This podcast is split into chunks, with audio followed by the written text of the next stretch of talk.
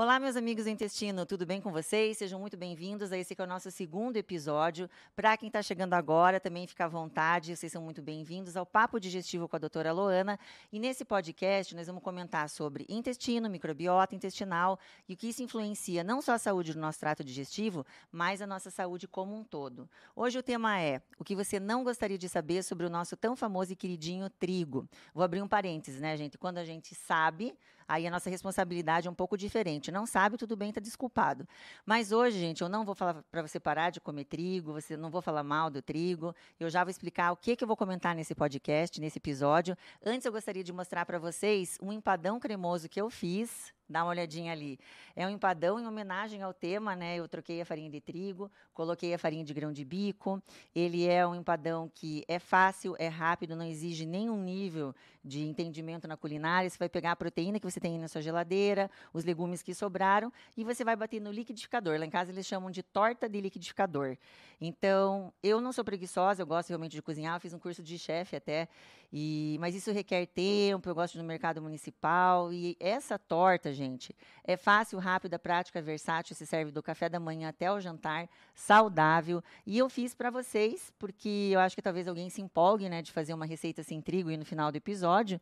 E fiz também aqui para o pessoal do podcast, do Cristal Podcast, que é o pessoal que me ajuda muito. Então, eu também trouxe um mimo, né, para eles experimentarem aqui um prato saudável e diferente. A receita está lá no meu Instagram, doutora Luana HV, e eu quero, se possível, que se alguém fizer, coloque lá uns comentários de se vocês gostaram ou não, e eu vou colocar mais receitinhas para vocês. Pessoal, então eu vou cortar o bolo, né, porque ele está cheiroso, eu trouxe ele ainda quentinho, senão o pessoal aqui do estúdio vai me matar. Então, vou cortar o bolo para o pessoal ir comendo, enquanto vai rolando aqui o podcast. Vamos ver aqui, gente. Tá quentinho ainda, então ele pode estar um pouquinho mole. Olha lá. então, vamos passar aí para vocês. Posso pôr mais para cá? A gente vai acelerar. Entendi. Agora vai pro Juba, que tem a perna oca. Cabe tudo e mais um pouco. Ó, gente, é bonito, tá molinho, que ele tá quentinho. Pôr um pedacinho aqui. Esse você pode, gatinha, quer? Esse você pode, não tem trigo, né? É que nós temos uma paciente aqui também, sabe? Ó, esse que vai ser bonito, ó. Ó. Esse aqui vai ser bonito. Então, gente, a história do trigo, hoje nesse episódio, vai ser a seguinte: o trigo passou várias alterações nos, nas últimas décadas, nos últimos 40, 50 anos, e essas transformações, elas impactam na nossa saúde. Aí você vai perguntar, mas doutora, será que isso não é só para paciente que tem doença celíaca ou para paciente que tem problema intestinal? Não, gente, isso não é verdade. O trigo, pelas alterações que ele sofreu, ele é uma partícula imunogênica. O que, que é isso? Ele pode ativar reações no seu sistema imune. E não é só autoimunidade, são processos processos inflamatórios crônicos. Então, quando a gente tem essa partícula ali no intestino, você imagina que 85% do nosso sistema imune localiza-se ali no intestino. E lembra do primeiro episódio que eu contei para vocês? Que o intestino estabelece conversas, estabelece eixos com outros órgãos e sistemas à distância? Então, quando a gente tem esse probleminha acontecendo ali no seu intestino, gente, e está acionando o teu sistema imune, imagine que você pode ter como resultado sintomas intestinais, que você já conhece, mas você também pode ter resultado de sintomas extraintestinais, como sintomas dermatológicos, neurológicos, problemas no seu fígado, no seu pâncreas, nas suas articulações, nos seus ossos. Eu gostaria de dizer para vocês, resumindo, que o intestino não é igual a Las Vegas, sabe? O que, que acontece em Las Vegas fica em Las Vegas, o intestino é diferente. O que acontece no intestino não fica no intestino. Ele larga para todo o organismo. Então, resumindo de importância, você tem um problema no intestino, que não necessariamente causa um sintoma intestinal e pode causar sintomas em um outro lugar. Se você guardar isso desse podcast, eu já me sinto realizada em passar a minha informação do dia, que era isso que eu queria. Acender um sinal, um sinal, um alarme amarelo aí na tua cabeça, que você pense quando você está comendo algum ao trigo, pense, será que o sintoma que eu sinto hoje pode ser do trigo que eu estou ingerindo? E vocês, né, meus amigos do intestino, vocês são seres inteligentes, pensantes, vocês vão pegar essas informações que eu estou trazendo aqui e vocês vão avaliar se há uma necessidade de parar de comer trigo ou não, ou diminuir. Isso tem a ver com os sintomas de vocês. Porque aqui, como a gente já combinou, com dor ou sem dor, mas sempre sem medo, a gente vai cavar fundo, a gente vai descobrir qual é a causa, a raiz do seu problema, para você parar de ficar tratando o sintoma, ficar maquiando a sua doença. Bom, então eu vou falar dos módulos, né? A gente combinou de sempre dividir o podcast em módulos para facilitar o acompanhamento de vocês. E hoje nós temos quatro módulos. No primeiro módulo, eu vou falar sobre o trigo em si. A gente vai despir o trigo. Eu quero tirar a roupa desse grãozinho e mostrar para vocês o que tem lá dentro. Inclusive, algumas alterações que o trigo sofreu facilitaram né, a debulha, facilitaram tirar a casquinha do grão. Vou aproveitar essa oportunidade e eu quero mostrar para vocês a quantidade de carboidrato que tem lá, que alguns consideram o trigo super carboidrato, a proteína, que na verdade não aumentou em quantidade, mas mudaram a estrutura do glúten, que é a proteína que expressa a doença celíaca. Vou, quero falar para vocês também como o trigo passou de gigante para anão, que foi aqui o grande pulo do trigo, como é que ele ficou altamente rentável, um sucesso financeiro, quem foi essa pessoa responsável por isso. E essa história do trigo é muito interessante. Então, para a gente não ficar falando sem conhecimento, vamos conhecer o trigo, qual a história, a evolução e comparar ele com, com o que essas alterações podem ter trazido de doença na nossa vida. Bom, o segundo módulo, aí nós vamos falar sobre os sintomas, né? Não é, como eu te falei, um episódio específico sobre doença, é sobre o trigo. Então, doença celíaca, por exemplo, vai ter um episódio específico, mas a gente vai comentar aqui sobre as doenças já comprovadas causadas pelo trigo, como a doença celíaca, as alergias ao trigo, nós temos também a sensibilidade ao, ao, paciente que é sensível ao glúten não celíaco, que é intolerância ao glúten. Tem também, gente, a alergia do trigo induzida por atividade física, que pode acontecer em adultos. Vamos falar da obesidade, da diabetes, vamos falar das questões das compulsões e da dependência química, gente. Sabe aquele amigo ou amiga tua que diz que morre se ficar sem pão? Então, o, o trigo causa essa dependência química também. No terceiro módulo, nós vamos falar sobre a reflexão, que é o meu momento preferido, né? Vamos falar várias coisas aí que a gente tem que pensar sobre o trigo. E o quarto módulo, aí seria o tema do próximo episódio. E nesse tema, gente, eu gostaria de pedir para vocês uma colaboração, que eu tenho recebido muitas mensagens bacanas, muitas histórias de tratamento que deram certo, outros nem tanto, pedindo opinião no meu direct. Então, pode continuar mandando a historinha, mas o tema dos que vocês gostariam de sugerir para os próximos episódios, eu queria pedir para que vocês colocassem ali nos comentários de qualquer postagem. A gente está monitorando, porque daí eu acho que a, a, pode ter uma votação, pode um ajudar o outro a escolher um temas diferentes, eu acho que fica mais legal, tá? Então eu aguardo a opinião de vocês ali nos comentários. Bom, vamos começar então o papo que interessa, né? Que a gente é bom de papo, mas vamos ao papo do dia. E no módulo 1, vou começar falando do trigo, então.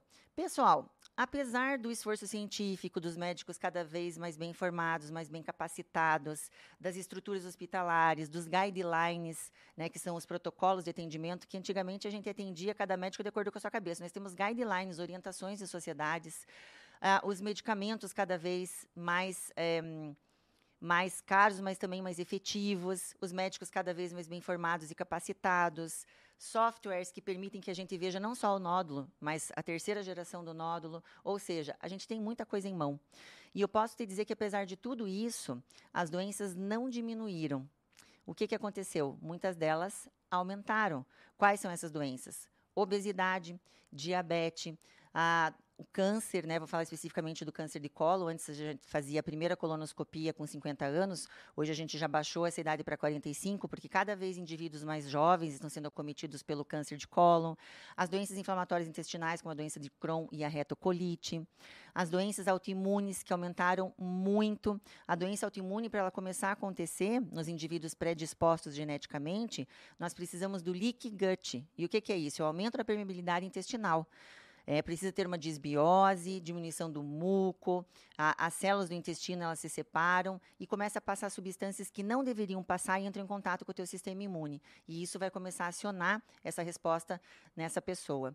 A questão de doenças neurológicas, nós temos um aumento super importante de Parkinson, Alzheimer, doenças senis em geral.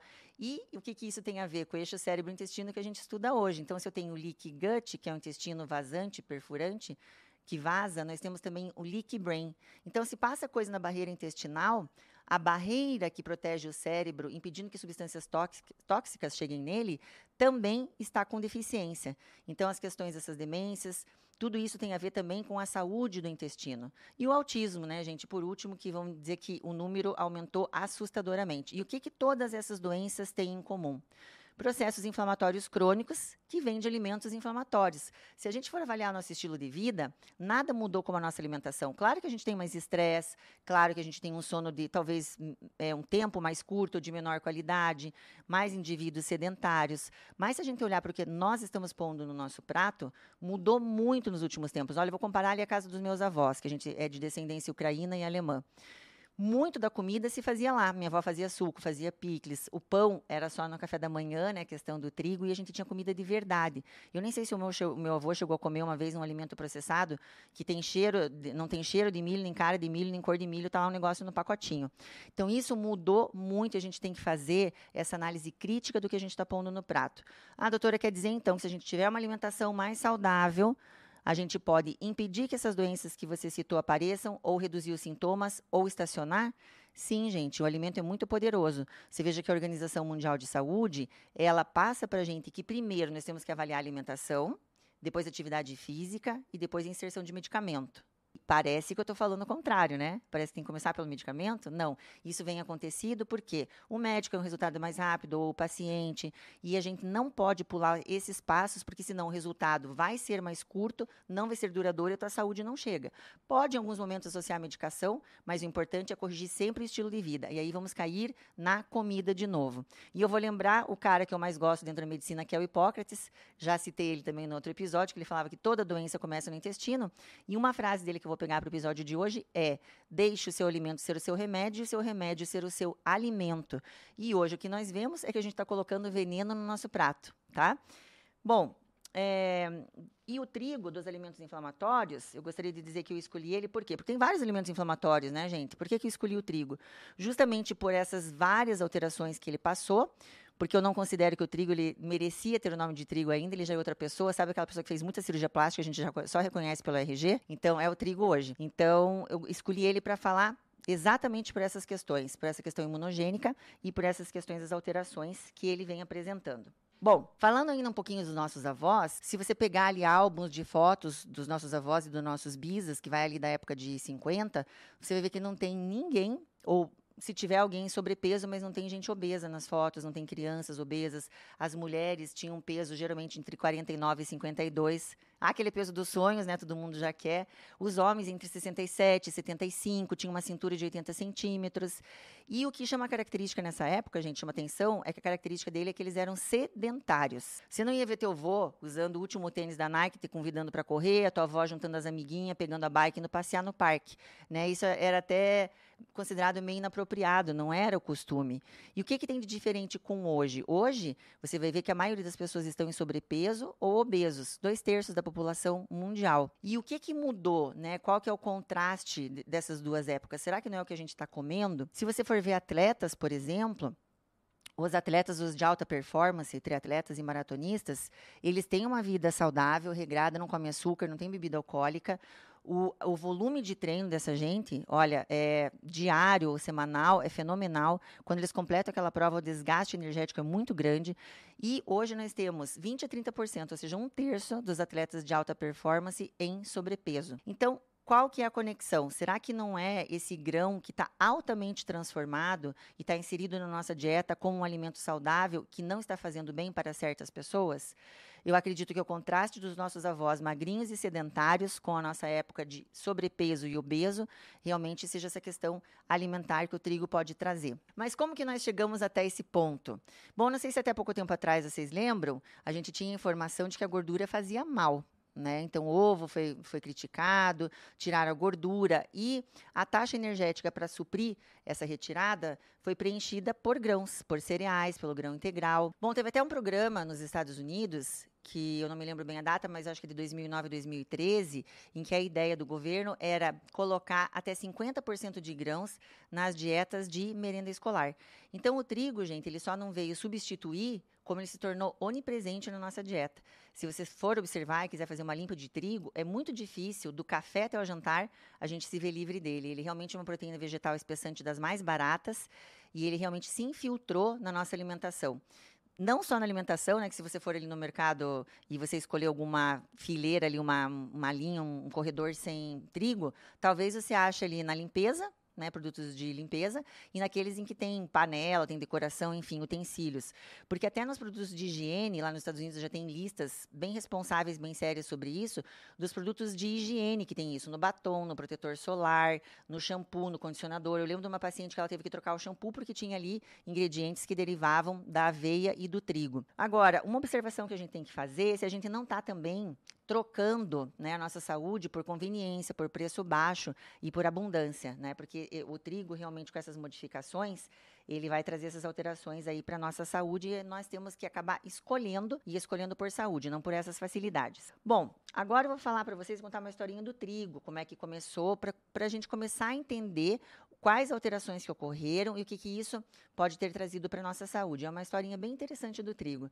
Né? Quando a gente tinha o trigo lá em 3.300 antes de Cristo, o trigo ele era um trigo silvestre, ele nascia em qualquer canto, nas planícies, ele nascia na beira das estradas, era o trigo chamado de einkorn. Era um trigo bem simples, falando da parte de vista de cromossomos, ele tinha 14 cromossomos, tinha o genoma dele diploide, era AA, e ele logo fez uma cruza com uma gramínea silvestre parente de trigo, dando o segundo tipo de trigo, que é o Emer. O Emer já tinha 24 cromossomos, já tinha um genoma tetraploide, e esses dois amiguinhos aí andaram de mão dada por vários milênios nas mesas aí de várias tabernas, de vários casebres, e eles realmente é, difundiram né, a fama do trigo. Então, ele ficou conhecido. Um pouco antes do tempo bíblico, veio a cruza desse trigo Emer com outro trigo, que é o Triticum tauchi, e deu o trigo que mais se assemelha com o trigo que a gente tem hoje. É o trigo é, aestivum, que ele já tem 42 cromossomos. Gente, o trigo ele tem uma característica que se chama poliploidia. No ser humano, eu tenho 46 cromossomos, o meu marido tem 46. Se a gente tiver uma filhinha, vem 23 de cada e soma 46 nela. O trigo não, ele vai juntando. Então, ele junta todos os cromossomos de todas as cruzas e soma na última, na última célula híbrida filha. Então, esse trigo já tinha 42, o genoma dele já era hexaploide, A, B, B, D, D, e ele tinha um material genético muito flexível. E isso ajudou muito os geneticistas, os engenheiros agrônomos, nos outros milênios para trabalhar e fazer as hibridizações. Hibridização, gente, acontece na natureza, que são as cruzas né, do trigo, acontece no tomate, acontece nos outros alimentos. E acontece de forma natural de acordo com a natureza. E esses grãos, que são esses grãos ancestrais, antigos, hoje é muito difícil de achar, claro, a não ser nesses centros de pesquisa, a gente pode encontrar também algumas fazendas na França, na Itália e talvez no Oriente. Depois de um determinado período, essas hibridizações no trigo aconteceram numa velocidade muito grande. Veio o pessoal da Fundação Rockefeller, né, o pessoal dos Estados Unidos, entrou em parceria com o governo do México, ali na cidade do México, isso em 1943, para formar um centro, que era o Centro Internacional de Melhoramento do Milho e do Trigo. Ali, gente, a ideia era primeiro tornar o México autossuficiente na produção de grãos e ajudar no controle da fome. Só que rapidamente esse centro começou a fazer as hibridizações, atraiu engenheiros agrônomos, geneticistas de várias partes do mundo, e o objetivo deles era tornar o grão, o trigo, um super grão super grão. A única preocupação dessa galera, gente, era aumentar a produtividade por área cultivada, e eles conseguiram, né? Eles aumentaram de 8 a 10 vezes a produção no mesmo campo, diminuir o tempo de, em que o trigo se tornava maduro, diminuir os custos, proteger o trigo das alterações climáticas, calor, frio, seca, dos fungos, e eles realmente fizeram um trabalho fantástico. Já em 1980, eles tinham o trigo que eles tanto buscaram. E isso aconteceu por causa de um cara que se chama Norman Burland. Esse cara, ele olhou o trigo gigante que tinha 1,20m e ele falou: Isso aqui não está dando certo. O colmo, que é aquele cabinho que leva as sementes até lá em cima, quando eles fertilizavam muito trigo, ele virava, ele é, abaulava. Essas sementes do trigo eram todas bem juntinhas, que dificultavam retirar né, daquela parte que a, a semente está, as cascas eram duras. E ele olhou e falou assim: Eu vou fazer uma coisa boa aqui. Ele fez tantas hibridizações que ele transformou esse trigo, esse trigo gigante de 1,20m para um trigo anão. Hoje, 99% do trigo no mundo é o anão e o semi-anão. Então veja já a mudança de fenótipo, né, das características do trigo. Quanta coisa, gente, que eu estou falando aqui que já mudou nesse grão. E tudo isso tem repercussão na nossa saúde. Esse trigo anão, ele chega a ter uns 45, 60 centímetros. O colmo é pequenininho, então ele chega no amadurecimento muito mais rápido. A, a parte onde tem os grãos, os grãos já são todos afastados, a debulha é fácil. Eles transformaram o trigo num sucesso financeiro. Eles calculam que eles investem 5 centos de dólar e eles têm de retorno 4. Só perde hoje para o cultivo de milho. Então, eles realmente ficaram muito satisfeitos com isso. Agora, eu pergunto para vocês, será que alguém estava preocupado com a segurança alimentar desses alimentos? Eu vou te dizer que não tem nenhum registro, não tem nenhum trabalho, nenhum estudo de qual o efeito desses híbridos em relação à saúde humana. Ficou um buraco negro na história do trigo aqui que a gente não consegue saber nem quando, nem como, nem onde. Se houve alguma alteração ali que prejudicasse a nossa saúde, a gente não consegue identificar. Tá? Bom, a análise comparada dos híbridos, quando nós pegamos os filhos, né, que descendem ali das cruzas, a gente vê que 95% das proteínas elas continuam as mesmas mas a gente tem 5% das proteínas dos híbridos de cada cruzamento. Esses 5% são proteínas completamente diferentes, não fazem parte nem da mãe e nem do pai de origem. E esses 5% de proteína podem representar em cada cruza 14 proteínas novas.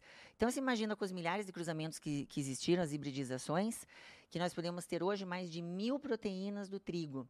Então, essa é uma questão que a gente deve pensar em relação à nossa saúde, porque as proteínas, quando elas se expressam, elas podem realmente não dar nenhuma não gerar nenhum sintoma, assim como elas podem gerar realmente uma reação muito devastadora no nosso corpo, porque a gente tem as reações que nós temos são reações às proteínas. É, quando a gente fala de futuro e de algumas coisas que já estão acontecendo no momento, depois desses processos de hibridizações, veio a questão da manipulação genética. E aí sim houve um clamor popular, houve é, o pedido para que esses alimentos realmente começassem a ser mais estudados. E a questão de algumas eh, confederações, algumas associações da, da, da, agricultura, a Organização Mundial de Saúde, o FDA, que é o controle de drogas e alimentos americanos, eles é, instituíram o Codex Alimentários, isso em 2003, para que sejam estudados os alimentos que passam por uma manipulação genética, porque a, as pessoas realmente ficaram preocupadas se esses alimentos iam trazer saúde, né? Iam nutrir e não iam prejudicar a nossa saúde. Então, é, o problema é que não, não somos nós que escolhemos quais alimentos vão ser testados pela manipulação genética. Eu acho que todos os alimentos, enfim, deveriam ser obrigados a passar por essa pesquisa, mas o mundo vai acelerado, né, gente? Tem boca, tem fome, quando a gente chega, a gente parece que está sempre um passo atrás. É, a questão da manipulação genética, a premissa deles era que introduzindo um gene ou tirando um gene, a gente não alterava o resto do cromossomo, porque nas hibridizações eles faziam, tinham algumas ideias de melhorar algumas características, mas nem sempre isso ocorria, ou melhorava algumas e piorava outras. Com a ideia da manipulação, era realmente, ó, eu só quero isso, ou eu tiro isso, e dava tudo certo. Mas na inserção de um gene, o que acontece é uma reorganização do DNA ao redor, e ele pode expressar algumas algumas estruturas tóxicas, fazer uma expressão tóxica desses cromossomos que é, reverte em efeitos não saudáveis para a gente. Eles fizeram um estudo com a, com a, proteína da soja, a soja deram de alimento para alguns animais e essa soja ela era altamente resistente a glifosato. Fizeram né, uma manipulação genética. Com os estudos desses animais, foi observado muita alteração nos tecidos de fígado, de intestino, de pâncreas e no testículo não preciso dizer que os estudos acabaram, né? Então, hoje a gente tem que ficar em cima realmente das questões da manipulação genética. Mas como isso está muito controlado, eu reafirmo para vocês, e os estudos nos trazem, que as informações do trigo modificado pelas hibridizações é que realmente tem o potencial de mudar a nossa saúde, não essas questões da manipulação genética. Falando, gente, da quantidade de carboidrato, de proteína que tem lá no trigo, que isso é bem interessante, é, as proteínas elas têm mais relação com a doença celíaca, né, com as doenças alérgicas. Já a questão do carboidrato encontrado ali no trigo tem mais a ver com obesidade, com pré-diabetes, com diabetes, resistência insulínica. Ah, o grão de trigo, gente, ele tem aproximadamente 80% de carboidrato, 10 a 15% de proteína, o resto tem fibras, tem água, gordura. Em relação aos grãos antigos, muita gente acha que a doença celíaca aumentou por causa da quantidade proteica do grão. E não é verdade. Aqueles grãos ancestrais, o Emer, o Einkorn, eles tinham, na verdade, 28 ou um pouquinho mais por cento de proteína. O trigo atual, ele tem 10, 12, 15. Então, não é a quantidade de proteína que mudou no grão, mas eles mudaram a estrutura da proteína. Essa que é uma complicação. Mudaram a estrutura do glúten. E essa é uma, um apontamento que os cientistas fazem, porque a doença celíaca mudou a expressão clínica nos últimos anos. Então, a doença clássica era: eu tenho diarreia, eu tenho dor abdominal, e a gente começava a puxar esse paciente para fazer o diagnóstico de doença celíaca. A doença celíaca sempre foi subdiagnosticada, né, uma doença de difícil diagnóstico, mas hoje ficou pior, porque como eles fizeram essas mudanças nesse pedaço do gene, dessas proteínas do glúten, e algumas dessas mudanças foram para obter características estéticas da panificação e algumas para obter mais facilidade na panificação, moldando mais a massa. Essas regiões que eles fizeram, esses malabarismos genéticos, é bem a região que expressa as proteínas do glúten. Então, quando mexe na proteína, não interessa se aumentou ou diminuiu, mas mudou a estrutura, isso pode ter um impacto na nossa saúde. E fora isso, gente, o que muita gente não sabe é que todo mundo fica falando do glúten, do glúten, realmente ele representa a maior parte de proteínas do grão. Mas nós temos um monte de proteína lá, nós temos proteínas não gluteninas. Né? Então, quando você vê aquele paciente ou aquele amigo teu que fala, nossa, eu fiz todos os testes, deu tudo negativo, mas quando eu como trigo, eu passo mal. Nós não temos ferramentas, gente, para avaliar, para exames laboratoriais para detectar né, e relacionar com os sintomas do paciente a alteração nessas proteínas. Não chegou ainda, né? Na doença celíaca a gente já tem, então a doença celíaca está relacionada com a alfa-gliadina, tem um exame e a gente faz o diagnóstico. Eu acredito que no futuro, muitos dos sinais e sintomas nebulosos ou que não tem é, diagnóstico ainda, que a gente coloca como funcional ou a gente encaixa na síndrome do intestino irritável, todas elas vão estar relacionadas com a alteração proteica de algum alimento, talvez todas do trigo. Né? Então, essa é uma coisa para o futuro que a gente tem que ficar atenta, tá? Agora, a verdade é que o pãozinho que você come aí, ele não seria tão fofinho e tão macio se não fosse o glúten do trigo. E o trigo não seria trigo sem o glúten, né? É só uma questão da gente ver se é o caso de você que você pode continuar ingerindo glúten ou não, porque ele realmente é uma partícula imunogênica. Então, eu gostaria de finalizar para vocês em relação à parte de proteína, dizendo que o glúten ele não é só um combinado de proteínas, mas proteínas altamente modificadas e algumas proteínas novas que podem estar impactando em novas doenças que a gente vai descobrir a partir de um tempo para cá. Bom, em relação ao carboidrato, alguns consideram o trigo um super carboidrato. E isso é interessante a gente falar, porque o trigo é queridinho de muitos médicos, de muitos nutricionistas. É um carboidrato complexo, esse é o carboidrato bom. Como que a gente divide, é, divide os carboidratos? O carboidrato complexo, que é feito por um polímero, né? São tranças de, carb de carboidrato simples, a glicose. Já o carboidrato simples, eu posso citar a sacarose, que é o açúcar de mesa, que é feito de dois açúcares, da glicose e da frutose. Então, qual que é a ideia sempre, a orientação? Trocar o simples pelo complexo. Só que no caso do trigo, gente, olha só, ele tem uma complicação no carboidrato também. O carboidrato dentro do, do, do, dos vegetais e dos legumes a gente divide de acordo com a milopectina. Né? A fonte do alimento é que dá ao tipo de amilopectina. Então, o trigo ele tem uma amilopectina que é chamada de A. A batata e a banana têm uma amilopectina B. Já o feijão tem a amilopectina C. E qual que é a diferença disso? Na milopectina A, que tem no trigo, é, é, uma milopectina. Outra parte é a amilose, são dois carboidratos, que vem a amilase, que tem no, pâncreas, no intestino, produzida pelo pâncreas, tem na tua saliva. Essa amilase vai fazer a digestão dessa milopectina. Essa milopectina ela é altamente digerível. Então, quando você come o teu pãozinho, essa milopectina entra ali no teu sistema digestivo, a amilase vem e digere quase toda ela, liberando uma quantidade muito grande de açúcar, de glicose. E isso faz um pico de insulina. Então, esse tipo de carboidrato complexo, ele tem um índice glicêmico maior que todos os outros carboidratos e, inclusive, tem um índice glicêmico, pasme, maior que o açúcar de mesa. Então, se você comer um pão integral, ele vai subir a quantidade de açúcar no seu sangue, que é o índice glicêmico, mais do que o próprio açúcar de mesa. Então, tem muita gente que está com a dieta recheada de pão, está com a dieta de cereal, de ganho integral, que é saudável, e tem esse pequeno probleminha aí com a milopectina A. Então, o índice glicêmico do pão branco ou do pão integral roda entre 69 e 72, e o índice glicêmico da sacarose é 60. Então, aqui pode ter uma desinterpretação em relação ao que você está comendo, se é saudável ou não. E vocês acham, gente, que os cientistas não viram isso naquela época, os engenheiros agrônomos? Eles viram sim. Tanto que a ideia deles é diminuir a quantidade de amilopectina e aumentar a quantidade de amilose, que é essa substância que vai para o seu intestino sem ser digerida e vai servir de comida, fermentação para as boas bactérias. Só que, gente, já tem grão, grão aí que eles estão estudando com 40%, 70% de amilose, só que isso está tirando algumas características de produtividade, algumas características de ganho financeiro do trigo e realmente não temos ainda no mercado isso daí, mas vamos aguardar que no futuro a ciência vai trabalhar também a nosso favor.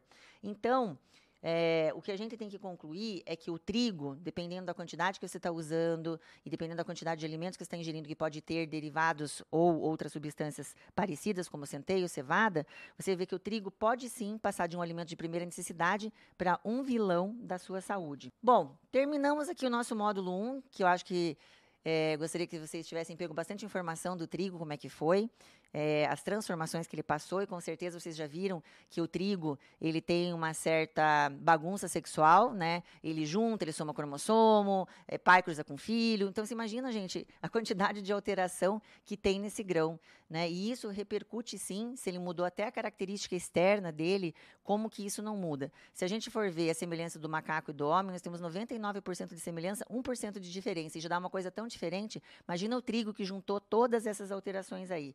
Isso é uma coisa que sempre, sempre em avaliação. Bom, no episódio 2, nesse nosso bloco 2, eu vou falar das relações dos sintomas, né? Do trigo e com as doenças. Algumas nós já temos comprovação científica e outras nós temos relação do trigo ou causando ou levando à manutenção de algumas doenças. Eu vou começar pelas doenças que nós já temos. Eu só vou dar umas pinceladas, como eu falei para vocês, vai ter um episódio específico sobre a doença celíaca, sobre as alergias do trigo. E o objetivo hoje era mais falar da modificação do trigo em si. Então, na doença celíaca, gente, hoje é o mês de maio, nós estamos no mês de maio, é o mês verde, mês de conscientização da doença celíaca. Gostaria de reforçar que a gente realmente tem um subdiagnóstico da doença. Tem muita gente que tem e não sabe. É um trabalho nosso passar essa informação, porque é uma doença grave, é desabsortiva, ela leva a osteopenia, osteoporose, linfoma, ao desenvolvimento de outras doenças autoimunes. E com essas modificações que eles fizeram ali naquele genoma D, lembra que eu falei para vocês que é onde tem a expressão das proteínas que vão gerar a doença celíaca, e eles mexeram muito ali por causa da panificação e das características do, do pão. O que acontece é que os cientistas hoje acham que a gente tem uma apresentação diferente, sintomas diferentes da doença celíaca, justo por isso, pela mexidinha que aconteceu ali naquela região. Então, hoje, talvez esteja mais subdiagnosticada ainda, porque os sintomas não são gritantes de doença celíaca, o paciente não entende que ele tem uma doença relacionada à doença celíaca e nem procura, às vezes. Então, esse aqui pode ter dado um delay aqui na nossa doença celíaca. Para a doença celíaca, a gente fazer o diagnóstico, a gente precisa de todos os marcadores de sangue, precisa da biópsia, dependendo do paciente, a questão genética, para a gente fazer a comprovação dessa relação com o trigo, né? O trigo, que é um gatilho, que faz uma lesão na mucosa e aciona a, o teu sistema imune nos indivíduos que são predispostos geneticamente. Na questão das alergias ao trigo, que acometem muito mais crianças, então ali já nas crianças a gente tem uma alergia que pode ser, pode ser uma alergia que pode levar a um choque, pode ser edema de mucosa, da parte de olho, de boca, e são pacientes que podem ter um quadro mais é, light, um mais leve, com alterações respiratórias. Esse quadro normalmente vai até uns 8, 10 anos, depois ele tende a desaparecer. É muito difícil a alergia do trigo em adultos. É uma alergia imunomediada por IgE e a gente tem um teste onde a gente vai fazer pesquisa dessas imunoglobulinas. Gente, essa alergia é muito interessante. Alergia do trigo induzida por atividade física. O cara come no café da manhã um pão e vai para academia. Lá ele começa com placas vermelhas na pele, ele começa com é, coceiras, prurido, que são os mais comuns, pode levar a caso de choque anafilático, tudo por causa do trigo. Então, se o paciente tem essa alergia, a gente tem que evitar o trigo quatro horas antes da atividade física e duas horas depois da atividade física também não pode ingerir. Olha, gente, eu não sei se vocês conhecem um alimento que pode ser tão perigoso quanto esse, né? As questões também do trigo que vem é o paciente não celíaco sensível ao glúten. Então, você fez toda a pesquisa de celíaco, não deu nada. Você fez toda a pesquisa de alergia, não deu nada. O paciente vai se encaixar ali. E hoje, lembra aquelas mil proteínas que são expressas diferentes lá no trigo por causa da hibridização? Já tem alguma dessas proteínas sendo relacionadas com esses pacientes que têm os sintomas de celíaco, mas na verdade, pela comprovação laboratorial, não são. Então, já estão associando a ômega gliadina, no celíaco é alfa-gliadina, os frutanos, tem outras proteínas, mas como eu falei, a gente não tem ainda todas as ferramentas e todos os exames laboratoriais para fazer muitas das comprovações relacionadas às alterações do trigo. Bom, gente, fora essa faixa de doença que está relacionada aqui ao trigo, comprovadas, nós temos também as doenças que podem ser iniciadas ou pioradas pela ingestão do trigo. Quais são elas? Obesidade, aumento de gordura visceral, pre, pre, é, diabetes, pré-diabetes. Então, como que acontece esse processo? É igual para todas elas, o mecanismo, então eu vou explicar aqui para vocês. A milopectina A, vocês lembram que é o tipo do carboidrato complexo que está ali no trigo, que é altamente digerível? Essa milopectina A, quando você ingere na forma de um pãozinho, a digestão é rápida. Então, aumenta a quantidade de glicose no teu sangue e daí faz com que o teu pâncreas produza insulina para colocar essa glicose para dentro da tua célula. A gente costuma falar que a insulina é um hormônio anabolizante, ela coloca para dentro da célula. Até aí tudo bem. Agora, se você começa a ingerir o trigo em grande quantidade, em, grandes, em, em todo o período do dia, por um tempo prolongado, o que vai colocar, vai começar a armazenar gordura dentro da tua célula, não só a gordura no corpo, como a gordura visceral. E essa é uma gordura que a gente tem uma grande preocupação, porque ela é uma gordura inflamatória. Ela produz substâncias inflamatórias 24 horas por dia. É como se fosse uma glândula endócrina produzindo substâncias que não fazem bem para o nosso corpo. Então, elas aumentam a leptina, que controla o nosso apetite, aumenta o fator de necrose tumoral, resistina, várias outras substâncias e diminuem substâncias que são boas. A adenopectina, por exemplo, que protege a gente de doenças cardiovasculares. Então, essas situações inflamatórias que a sua gordura gordura visceral produz, né, o seu fígado que está gordo, o seu intestino gordo, o seu pâncreas gordo, aumenta a produção dessas substâncias e a própria gordura que está inflamada tem também muitas substâncias inflamatórias dentro dela. Lembrando que todo esse fluxo sanguíneo que está na nossa cavidade abdominal passa pelo fígado antes de chegar no seu coração. Então, o fígado é um outro órgão impactado que ele acaba recebendo essas substâncias inflamatórias da cavidade abdominal e da gordura visceral e ele também fica inflamado. Esse é o mecanismo de compensação fisiológica fisiológico que o teu corpo arranja para tentar baixar esse nível de glicose. Mas isso não acontece. Se você continua comendo teu trigo, essa tua milopectina, por grandes tempos e por períodos prolongados, essa glicemia vai subindo. E essa glicotoxicidade, gente, a quantidade de açúcar no sangue, alguns acreditam que é acima de 100 miligramas por DL, outros falam em 120, 140. Essa quantidade grande de açúcar, ela vai murchar e vai matar as tuas células beta.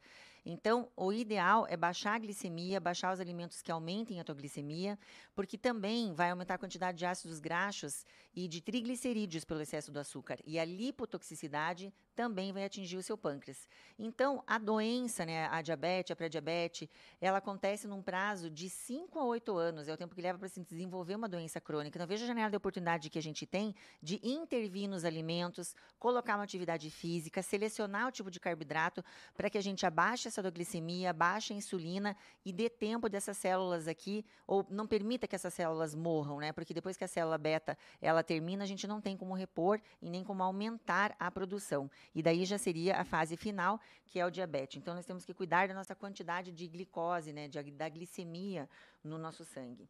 Bom, resumidamente, os carboidratos não são todos iguais e o acompanhamento com o nutricionista é ideal para fazer a substituição desses carboidratos que vêm no trigo, caso esta seja a sua ideia. Bom, um outro, uma outra questão que o trigo causa é a compulsão né, alimentar e isso a gente tem associado também com a questão de dependência química do trigo. Quando a gente usa substâncias como café e álcool, que são substâncias estimulantes, a gente já está com esse objetivo. Né? Vou usar o café para ter mais energia, para ficar mais acordado, um álcool, ter um barato, tudo bem. Agora, será que você esperava encontrar isso no trigo? A gente está se alimentando, né? Teoricamente, você tem a ideia de estar se nutrindo e não tendo um barato com o trigo. O que, que acontece é que eles fizeram um estudo de um processo digestivo simulado, né? Não era dentro do ser humano, num processo que simulava a digestão do glúten, colocaram pepsina, o ácido clorídrico, que, que precisa para fazer a digestão ali das proteínas do glúten.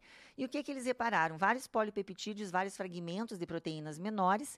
Eles pegaram os mais dominantes e deram para os ratinhos de laboratório. E eles viram, gente, que esses polipeptídeos, eles atravessam né, a barreira intestinal, eles passam a barreira é, encefálica. Lembra que eu falei que tem uma barreira ali que protege o cérebro de substâncias tóxicas? Então, esses polipeptídeos passam essa barreira e eles vão agir nos receptores de drogas opioides. Olha só. Então, por isso que tem muita gente que usa o trigo e fala: não, eu não tenho sintoma, eu me sinto super bem. Eu tenho até uma certa euforia, eu me sinto relaxado quando eu como o trigo, me sinto feliz, porque é o estímulo destes receptores. E essas substâncias, eles chamaram de exorfinas, que são substâncias que entram nesses receptores, mas são de origem externa.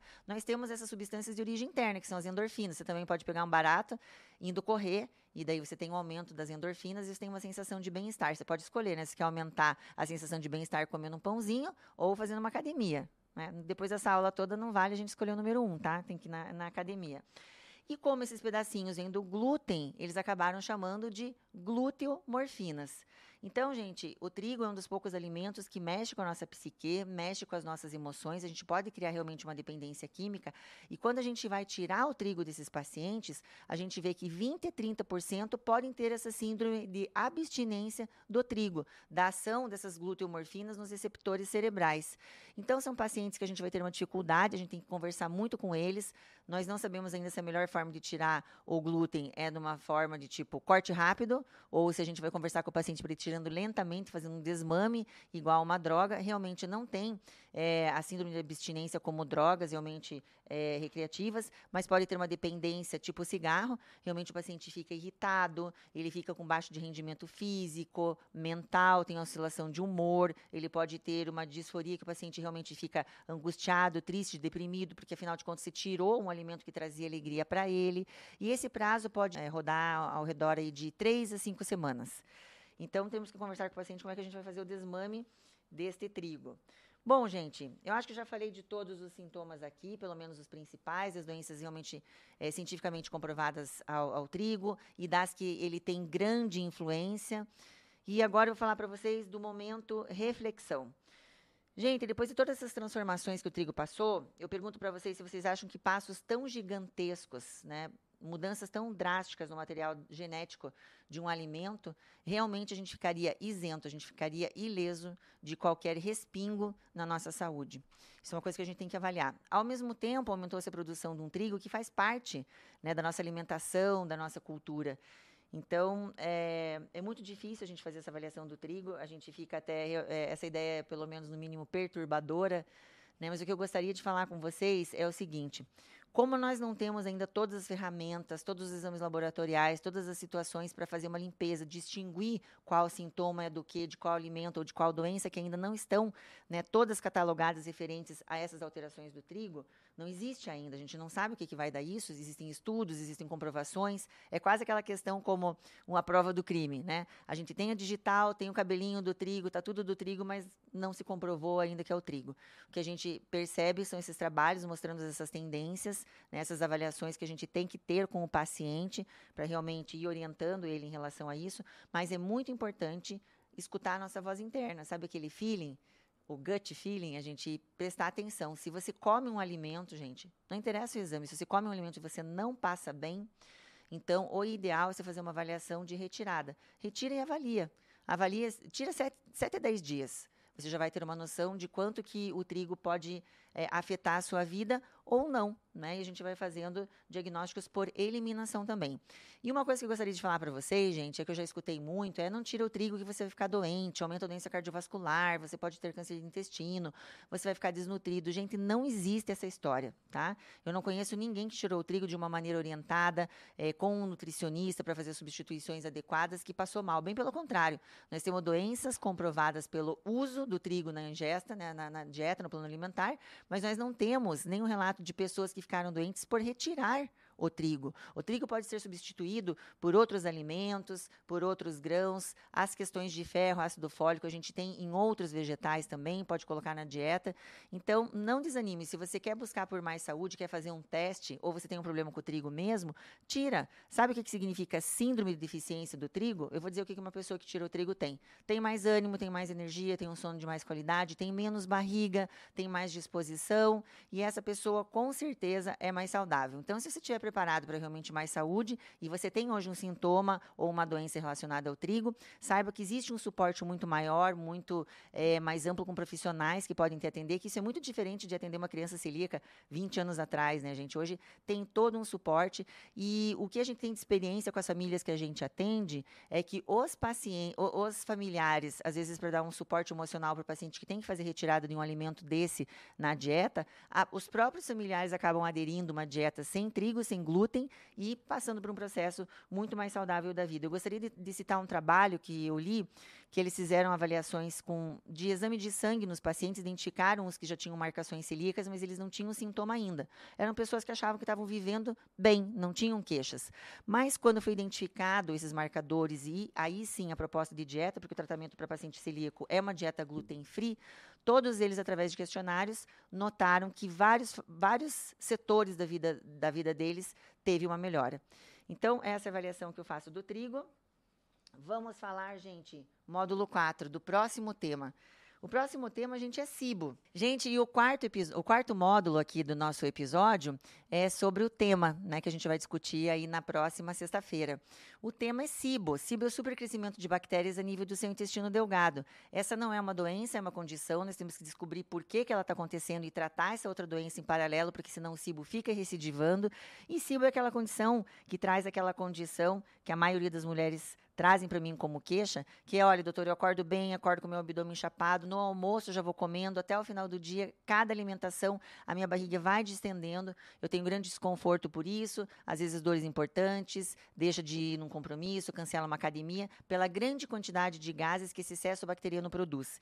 E a SIBO também, ela acaba levando o indivíduo a médio e longo prazo à desnutrição, porque essas bactérias que estão ali no lugar errado, grande quantidade de bactéria é legal lá no seu intestino grosso, né? No intestino delgado, não.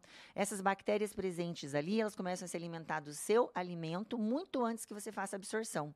E é isso que gera a fermentação, que gera os gases, e são esses sintomas que você apresenta. Então é um tema bem interessante e nós vamos discutir aí no nosso próximo episódio. Bom, pessoal, por hoje é só. Se vocês têm alguma dúvida, alguma questão que ficou pendente aí, vocês gostariam de perguntar, manda para mim aí ou coloca ali no, no, Instagram, que a gente vai, pode responder no final do outro episódio. E não esquecem, dá uma chance para a saúde e faz essa tortinha aqui que é deliciosa. Com certeza isso aqui é sucesso garantido.